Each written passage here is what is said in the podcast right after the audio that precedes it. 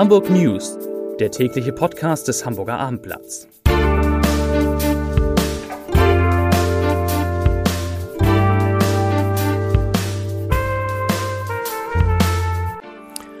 Herzlich willkommen. Mein Name ist Lars Heider und heute geht es um mehr als 50 Personen, die bei dem Angriff auf einen Polizisten vor einer Hamburger Schule eine Rolle gespielt haben könnten. Weitere Themen. Das Schauspielhaus plant erste Theaterstücke nur für Geimpfte und Genesene. Die Postbank dünnt ihr Filialnetz in Hamburg weiter aus.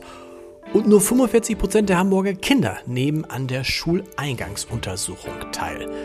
Dazu gleich mehr. Zunächst aber wie immer die Top 3 die drei meistgelesenen Themen und Texte auf abendblatt.de. Von Ihnen am meisten gelesene Texte. Das sind auf Platz 3 Neues Flugziel ab Fuhlsbüttel, Stadt mit Sonnengarantie. Auf Platz 2 Elf Schüler beraubt, schwere Konsequenzen für 13-Jährigen. Und auf Platz 1 so viele Theater, Hotels und Lokale setzten in Hamburg auf 2G. Das waren die Top 3 auf abendblatt.de. Nach dem gewalttätigen Übergriff auf einen Polizisten vor der Ida-Ehre-Schule bekommt der 13 Jahre alte Haupttäter Einzelunterricht. Das erfuhr das Abendblatt aus Kreisen der Schulbehörde. Der Junge, der selbst auf die Stadtteilschule Eppendorf ging, soll dort nicht mehr am normalen Schulunterricht teilnehmen.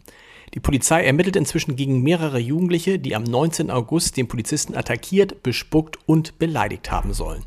Gegen vier weitere Schüler laufen Ermittlungsverfahren. Es geht dabei um Beleidigung und gefährliche sowie einfache Körperverletzungen. Mittlerweile sind der Polizei insgesamt mehr als 50 Personen bekannt, die an dem Tag bei dem Angriff auf den Beamten eine Rolle gespielt haben könnten. Dabei geht es nicht nur um mögliche Täter, sondern auch um Zeugenermittlungen.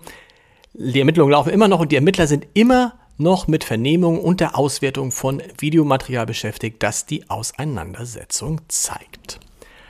Das Deutsche Schauspielhaus plant einzelne Vorstellungen nur noch für Geimpfte und Genesene und zwar von Mitte Oktober an. In Planung seien Lärm, Blindes Sehen, Blinde Sehen von Elfriede Jelinek sowie Kindeswohl von Ian McEwan, beide in der Regie von Karin Bayer, der Schauspielhausintendantin. Der Vorverkauf beginnt am 17. September. Und die Intendantin Karin Bayer sagt dazu, ich freue mich, vor allem als Regisseurin, aber natürlich auch als Intendantin, dass wir nun dank 2G wieder vor einem vollen Zuschauerraum spielen dürfen. Zitat Ende. Es werde aber auch weiterhin 3G-Vorstellungen geben, denn allen Menschen soll ein Theatererlebnis möglich sein, trotz Corona. Zu den Corona-Zahlen von heute. An diesem Freitag sind in Hamburg 262 Neuinfektionen gemeldet worden. Das sind 85 Fälle weniger als am Donnerstag und wichtiger, 49 weniger als am Freitag vor einer Woche. Und damit sinkt der Inzidenzwert wieder etwas auf nun 88,3 Neuinfektionen je 100.000 Einwohner in den vergangenen sieben Tagen vor einer Woche. Da hatte dieser Wert noch bei 87,1 gelegen. Soll heißen, der große Anstieg, den man in Hamburg nach dem Ende der Sommerferien beobachten konnte, der ist auf jeden Fall gestoppt. Nicht vergessen und weiter sagen, Elbphilharmonie und Fußball-Zweitligaklub Hamburger SV bitten heute zur Corona-Schutzimpfung für all die, die noch keine haben.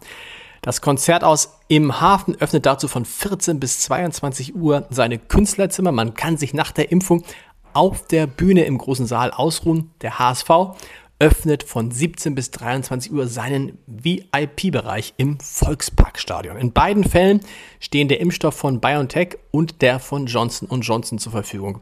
Eine Anmeldung ist nicht erforderlich. Also nochmal, 14 bis 22 Uhr in der Elbphilharmonie und 17 bis 23 Uhr im Volksparkstadion.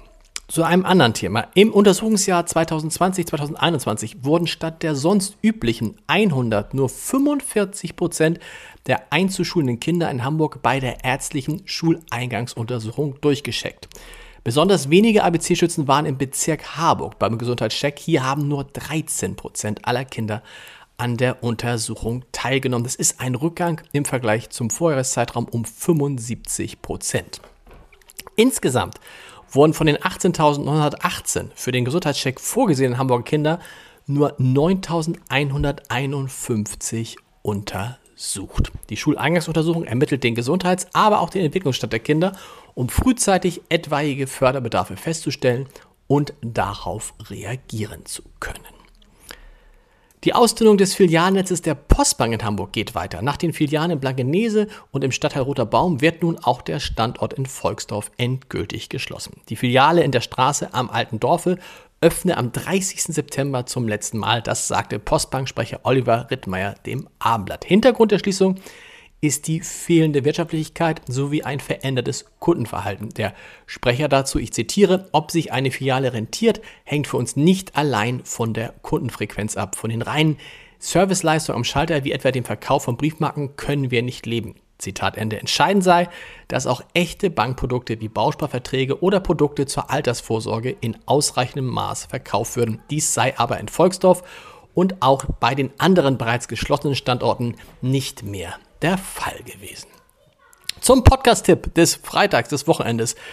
An diesem Wochenende gibt es viele Premieren in Hamburg. Thalia, Staatsoper, Ballettmusical, alle, alle starten in die neue Spielzeit. Den Anfang macht heute das bereits genannte Deutsche Schauspielhaus, weshalb unsere Kulturchefin Maike Schiller in ihrem Theaterpodcast Saisonstart zum Auftakt mit Schauspielhausintendantin Karin Bayer und ihrer neuen Chefdramaturgin Beate Heine spricht. Hören Sie da unbedingt mal rein.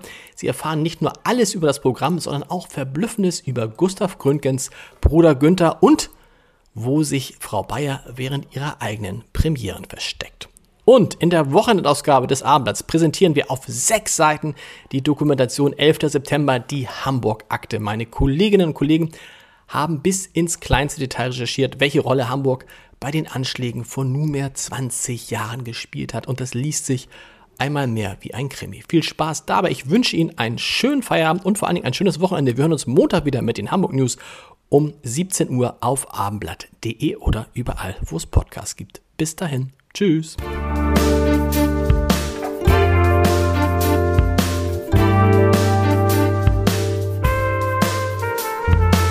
Weitere Podcasts vom Hamburger Abendblatt finden Sie auf abendblatt.de slash podcast.